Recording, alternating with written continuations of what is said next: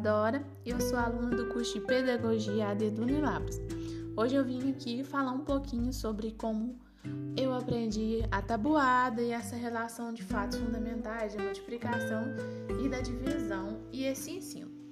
Eu me lembro que quando eu estava ali no terceiro, no segundo, terceiro ano do ensino fundamental, é, na escola tinha um projeto, né, para a gente aprender a tabuada.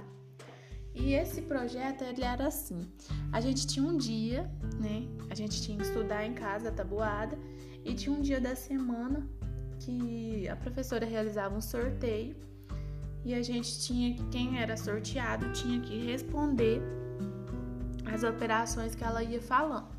Então ela escolhia algumas operações e perguntava pra gente. Eu lembro que esse dia era o, o dia pior da escola o dias, os dias que tinha isso, né? Porque a gente ficava com medo, a gente ficava assim, ansioso por é, esperar se ia ser a gente que ia ser sorteado. E eu lembro que eu te pedi minha mãe, meu pai, para me tomar a tabuada, né? A gente usava esse termo de tomar. É, eles iam perguntando e eu ia respondendo. Então, ou seja, essa prática minha foi em cima de uma é, decoreba, né? De um decorar a tabuada. Eu não aprendi a tabuada sem estar tá decorando. Esse processo não, não houve. Eu decorei a tabuada. E eu lembro disso, a gente ficar com muito medo, é muito assim, nervoso, né? De estar. Tá, de não saber responder, principalmente quando era aquelas questões de dos seis para cima, né? É a tabuada aqui onde os resultados são maiores. E eu tenho uma a menininha que eu tenho contato aqui, né, que hoje ela tá com 9, 10 anos, e eu vejo o mesmo fato nela. Assim, não sei falar como que é esse ensino, como a professora, qual a prática que essa professora ensina a matemática, né, ensina a tabuada, mas ela não sabe. Ela tem 10 anos e ela não sabe, é, para falar a verdade, até do 3 e 4. Ela tem dificuldade de responder, ela trava para responder. Então eu vejo que esse processo ainda está é, não sendo um processo muito fácil, não está sendo algo que está sendo realizado de maneira fácil. As crianças ainda têm medo, as crianças ainda têm um, uma barreira quando se é dito a respeito da tabuada. E eu vejo a tabuada como o papel do professor nesse ensino da tabuada como um mediador mesmo, né? É, não trazer a tabuada como uma forma, como uma ditadura, como algo que você tem que decorar, você tem que decorar. Não, você tem que aprender. É quando a gente tenta entrar, introduzir com aprendizagem de forma lúdica, de forma fácil e principalmente a criança não decorar, a criança compreender ali os fatos de multiplicação e divisão.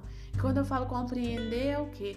É que se a gente sai de um bolo onde tudo precisava ser lido várias vezes e decorado de um modo tradicional que vinha lá de não sei quando, é, para a gente tentar fazer essa forma mais fácil, que seja uma aprendizagem mais é, com menos, com menos medos, né? É, para a gente tentar, porque hoje não sei como que tá os números, né, de aprendizagem em relação à matemática, em relação à tabuada, mas que esses números possam melhorar, que o desempenho dos alunos em relação da tabuada possa melhorar. Quando a criança ela aprende de uma forma que estimula ela, ela aprende mais feliz, ela aprende com mais vontade. É, os jogos, o, a, as estratégias que a gente vai entrar, a concentração, a atenção e tentar trazer isso tudo para um grande baú onde a gente vai abrir e as crianças vão entrar nessa, nesse mundo, vamos dizer, de fantasia, onde um mundo que é, não vai ter medo, é, a gente não vai. A, a, criança não vai aprender com medo, mas pelo contrário, ela vai estar tá ali com interesse com a compreensão e o entendimento de que ali eu vou aprender e não decorar. Então eu vejo esse processo dessa forma. E esse processo ainda precisa de muito, muito mesmo, muita mudança. Porque ainda vê, a gente ainda pode ver mesmo que existe ainda muita muito tradicional, né? Você decora, não é um ensino onde a criança compreende.